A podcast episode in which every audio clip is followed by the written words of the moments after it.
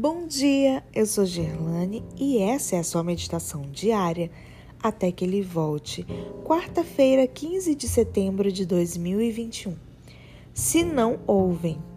Verso de hoje, Lucas 16:31. Abraão, porém, lhe respondeu: Se não ouvem a Moisés e aos profetas, tampouco se deixarão persuadir, ainda que ressuscite alguém dentre os mortos. Há um limite até onde vai a graça de Deus. Desde a criação, Deus dotou seus filhos com o livre-arbítrio.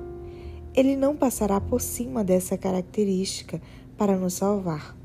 No princípio, antes do pecado, Deus comungava com a humanidade face a face para seu bem-estar espiritual.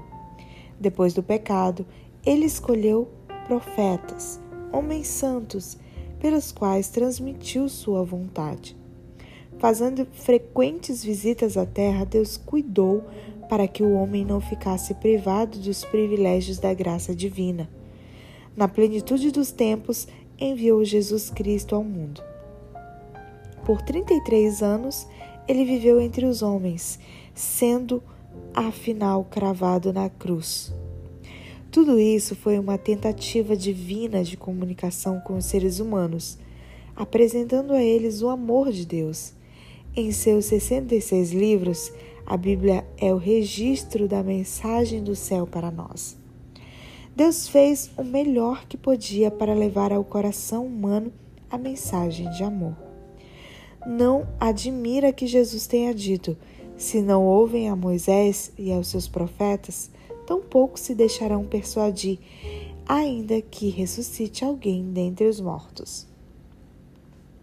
Os homens que rejeitam as mensagens das Escrituras muito dificilmente darão ouvido a qualquer outra coisa ou pessoa.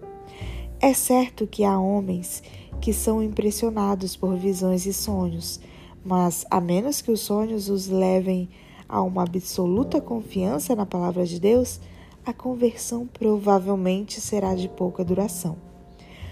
Um cidadão muito conhecido sonhou que estava perdido. Por isso, resolveu unir-se à igreja e, e fazer profissão pública de sua conversão. Bem depressa, porém, esqueceu o sonho e abandonou a fé. Como sua decisão não tinha sido fundamentada nas Escrituras Sagradas, ele não pôde se permanecer firme nos caminhos da verdade.